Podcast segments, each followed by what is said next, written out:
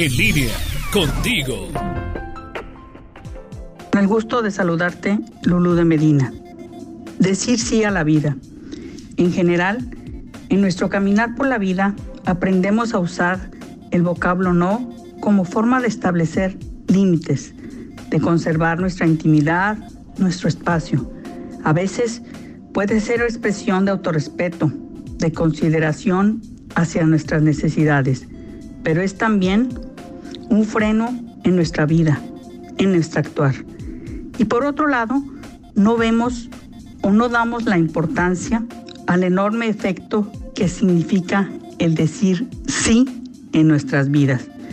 Y no hablamos de cualquier sí, sino de un sí rotundo a la vida, lo que es igual a una afirmación positiva, a una aceptación total e incondicional a la vida, con sus asegúnes, ires y venires, sus pros y sus contras, con sus oportunidades para crecer y superarnos, que nos dan los momentos adversos y con la gran posibilidad que nos da la vida para convertir nuestros sueños en realidad.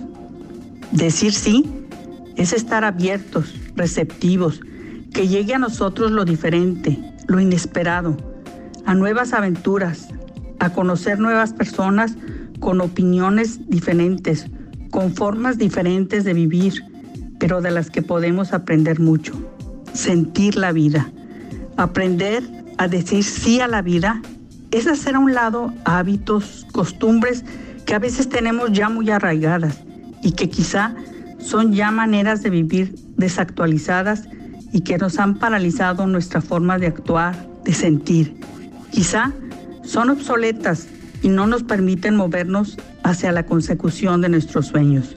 Sí, es dar un paso adelante, demanda de nosotros cambio, adaptación, renovación, evolución. Nosotros somos la vida misma. Decir sí a la vida vendrá a ser, por lo tanto, decirnos sí a nosotros mismos, abrazar de una manera incondicional un mundo de infinitas posibilidades. Cada día, al despertar, da un sí a la vida.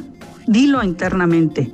No hace falta que pienses en ella, solo que creas en ella.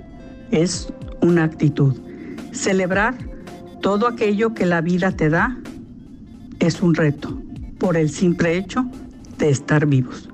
Recuerda, la vida cambiará cuando tú cambies. Saludos, Lulu de Medina.